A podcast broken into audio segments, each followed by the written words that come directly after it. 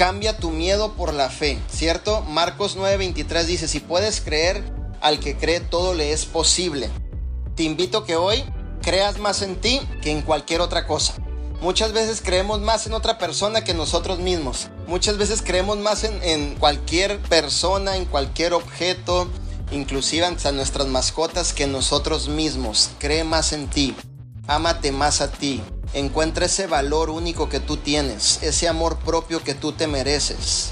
Vuelvo y repito, no es una actitud basada en el ego, sino es una actitud basada en el amor y el propósito que Dios ha depositado en tu persona. Si tú crees en ti, si tú crees que puedes realmente desarrollarte como líder, si tú puedes creer en que vas a avanzar en el negocio, que vas a crecer en el negocio, que vas a ser un diamante de esta empresa, si tú lo crees, si tú realmente lo crees, eso va a suceder.